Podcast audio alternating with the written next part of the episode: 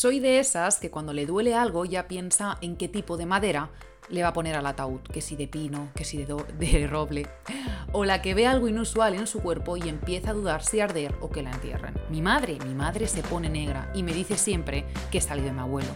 A mi abuelo ¿Por qué? Porque es el típico que cuando te acompaña al médico lo tienen que revivir a vida o muerte en la salita de espera. Hoy, hoy en el baúl te vengo a hablar de las curiosidades de la medicina, pero como soy una inexperta, siento, vengo acompañada.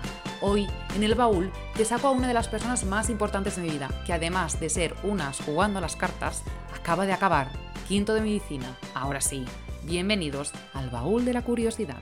Antes de empezar, necesito presentarte a la colaboradora. Hola Nuria, ¿cómo estás? Hola Irene, muy bien. Preséntate. Eh, bueno, pues como tú bien has dicho, eh, pues me llamo Nuria, estudio medicina y no soy una experta para nada pero bueno, lo haremos lo mejor que se pueda. y, bueno, empecé medicina hace cinco años porque siempre he sentido que era lo que tenía que hacer, me interesa mucho el tema de la salud, el cuerpo humano me fascina y además es un, un campo mm, muy amplio. Y, bueno, que la medicina nos, nos, ha acompañado toda la vida, ¿no? El origen de la medicina se remonta a la aparición del ser humano. Y ya, bueno, de hecho, así como dato, ya en el neolítico se detectan diferentes patologías, pues supongo que con estudios arqueológicos y tal, pues de artritis, acondroplasia, por ejemplo, que es lo que se conoce comúnmente como enanismo.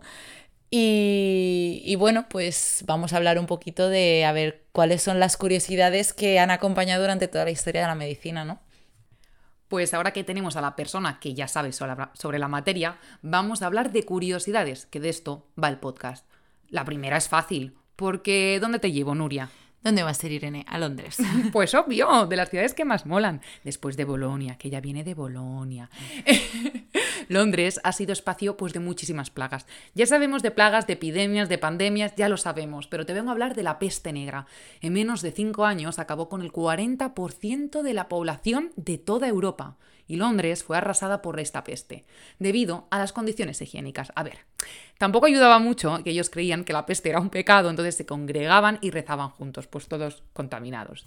¿Cuáles eran los síntomas? A ver si te suena, Nuria. Eran la inflamación de ganglios. ¿Ganglios? ¿Ganglios? Tos con sangre, fiebre, y una vez ya se empezaban, no vivías más de cuatro días. ¿Qué hizo Londres? Encender un fuego. Sí, hija, sí. A, a los días de San Juan. se encendieron pilas de fuego para purificar el aire. Lo jodido fue cuando Londres ardió en el 1666 y se fue todo a, la mierda. Otra cosa muy importante también surgió, surgió de aquí, no de Londres, sino del país de la invitada. ¿Dónde? De Italia. La cuarentena que procedía de la 40 giorni. ¿Lo he dicho bien? Giorni. Giorni. se decía que en Italia eh, la peste negra venía de los barcos y no iban mal encaminados, porque habían muchísimas ratas en ellos. ¿Qué tenían que hacer los barcos? Los barcos debían de atracar en las ciudades y esperar 40 días para comprobar que los pasajeros pues no estaban enfermos. Según los British, los italianos se rigieron por los 40 años que pasó el pueblo hebreo aislado en el desierto, o bien en los 40 días que pasó, que pasó Moisés rezando en el monte Sinai. La primera city en aplicar la cuarentena no fue Bolonia, fue Venecia en el 1423, para evitar así la propagación de la peste bubónica.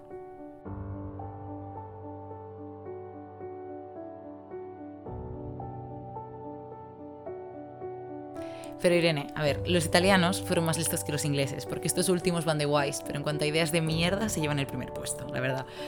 Pues a ver, la peste bubónica para los ingleses era un vapor mortal, ¿vale? Que se propagaba por el aire. Entonces eh, tenían que buscar alguna manera de cómo purificar este vapor. Entonces los médicos tuvieron la brillante idea de que el mm, pedo de cabra era, era, la solución a sus problemas. Entonces eh, guardaban esos pedos en un frasco y cuando se encontraban mal los ingleses, pues inhalaban los pedos de una cabra y, bueno, ya te digo que alguno prefería la peste antes que oler un pedo de cabra, pero bueno, los ingleses y sus ideas. Pero bueno, conocer por el otro lado, pronunciar las palabras diferentes de lo que están escritas, ni una idea buena, solo el sándwich.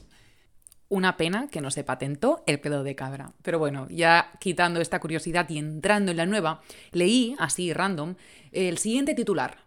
La primera cesárea a una mujer viva ocurrió en el 1500, cuando un carnicero abrió a su mujer para sacar a su hijo. A ver, yo después de esto necesitaba saber más.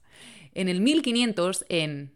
Vale, eh, el acento alemán suizo no lo tengo, pero lo voy a intentar. En Singerhausen, un carnicero y un castrador de cerdos llamado Jacob Naffer realizó esta, esta, intervención con éxito a su mujer Elizabeth Alice Pachin, tras un parto pues muy prolongado había sido atendida previamente por 13 comadronas durante 6 días sin conseguir así el ansiado bebé.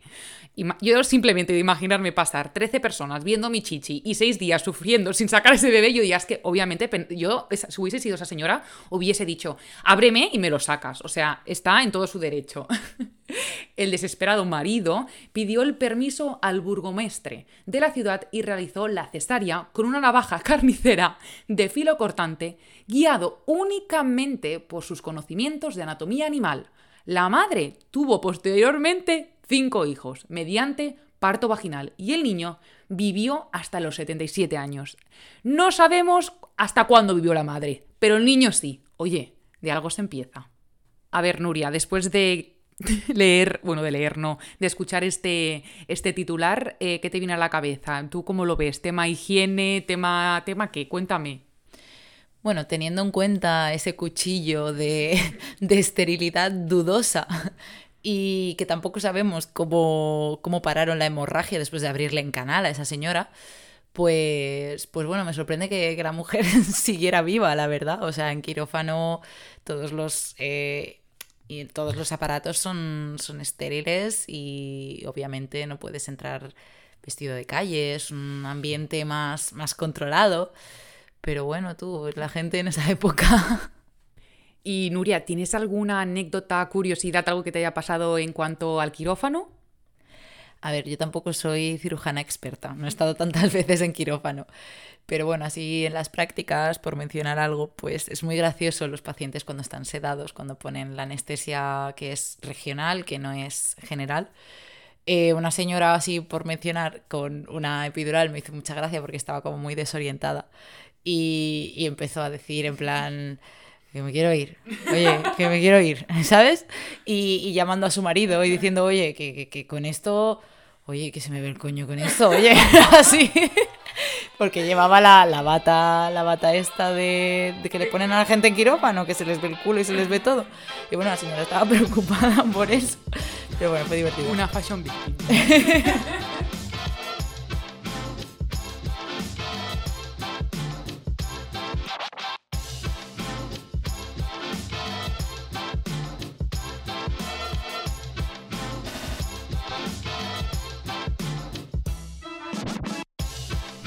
Vale, aparte de gustarme la historia, las curiosidades, soy una persona muy hipocondriaca, ¿vale? Yo veo que el vecino tiene algo y yo al día siguiente lo tengo. Soy una persona que coge los síntomas por osmosis.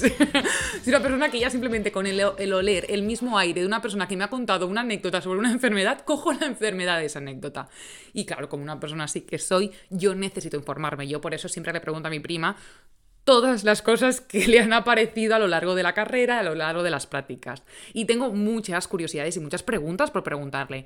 Y qué mejor espacio pues para preguntarle estas preguntas. La primera de ellas es si es verdad que el órgano más grande del cuerpo es la piel. Pues sí, la verdad, eso es cierto. Piensa que la piel recubre todo tu cuerpo. Tiene dos metros cuadrados de superficie y pesa hasta 5 kilos. Otra curiosidad que tengo es que si tus ojos son siempre del mismo tamaño, pero tu nariz y tus orejas nunca paran de crecer. Es cierto, eso es totalmente pues ahora ya normal que tengas esta nariz. Bueno, eh, aparte de eso, ahora vamos ya a curiosidades pues muy importantes. Por ejemplo, yo cuando bebo alcohol, no sé si a muchos os pasará, pero yo cuando bebo alcohol necesito mear cada cinco minutos. O sea, bebo agua, puedo aguantarme rollo tres horas, pero si es beber alcohol, yo a los cinco minutos estoy en el váter. ¿Esto por qué es, Nuria? ¿Por qué, ¿Por qué me pasa a mí esto? Bueno, esto es porque eh, el alcohol actúa a nivel del hipotálamo, ¿vale? Eh, el hipotálamo segrega una hormona que se llama la hormona antidiurética o vasopresina, que es la que inhibe el- la diuresis, las- el orinar. Entonces, eh, el alcohol inhibe esta hormona de tal manera que hace que orines más. Por eso, aprovecho para decir que también eh, es el origen de la resaca, porque la resaca se debe a esta deshidratación que te causa el alcohol. Por eso, después de beber mucho, va muy bien beber muchísima agua. Por eso siempre tenemos sed. Yo siempre tengo mucha sed, es verdad, ¿eh? Yo bebo y o estoy en el baño o estoy bebiendo agua. También otra curiosidad que tengo es que en medicina existen las casualidades, ¿verdad? ¿Tienes algo de que contarme? Bueno, sí, principalmente que todos los fármacos, o casi todos, se han descubierto por serendipia, o lo que se conoce como pura chiripa. Que, que, bueno, intentando buscar una cosa, la gente ha descubierto que los, bueno, los investigadores han descubierto que pues los fármacos que querían que fueran para un fin, pues acaba siendo para otro totalmente diferente que no tiene nada que ver. Y bueno, esto empieza con el mismo Alexander Fleming, que fue el descubridor de la penicilina, pero realmente lo descubrió porque estaba comiendo un sándwich, como no, como no, en el laboratorio mientras estudiaba unas bacterias en aproximadamente pues 1920 y unas migas de pan cayeron sobre sus cultivos por accidente y unos días después se dio que de humo sucio que había salido de esas migas de pan había matado a todas las bacterias y en lugar de esterilizar el laboratorio decidió estudiar ese moho descubriendo que lo que hoy se conoce como, como penicilina. Y de hecho, pues no es el único fármaco, fue el primero, pero por ejemplo el caso de la Viagra también es curioso porque la Viagra, eh, que es el sildenafilo, eh, fue desarrollada por Pfizer, la, la empresa de, de las vacunas del COVID. ¡Oh, qué sorpresa! La cosa es que Pfizer quería desarrollar un fármaco eh, antianginoso para la angina de, de pecho, el dolor de pecho antes de, de un infarto. Y mm, no le salió muy bien el estudio, pero bueno, se dieron cuenta de que tenía este fármaco unos efectos secundarios particulares.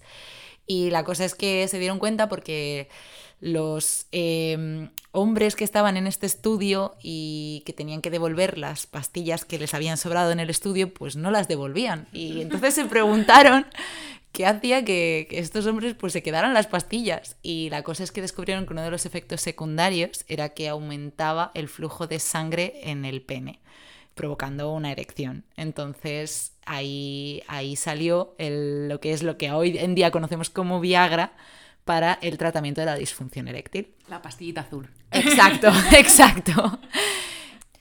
Bueno, y por último, la última curiosidad, así que más me, me llamó la atención cuando, cuando me enteré, fue que, eh, bueno, hace tiempo em, las mujeres, cuando tenían el síndrome premenstrual, este dolor de ovarios que nos viene cada mes a la mayoría de las mujeres, em, en la época antigua no lo entendían y lo trataban como si fuera una enfermedad y decían que era la histeria femenina. Entonces, en esa época había un tratamiento que lo llamaban el masaje pélvico. Y bueno, básicamente consistía en que el doctor estimulaba manualmente los genitales de la mujer hasta que ésta llegaba al orgasmo, que en el contexto de la época se llamaba paroxismo histérico.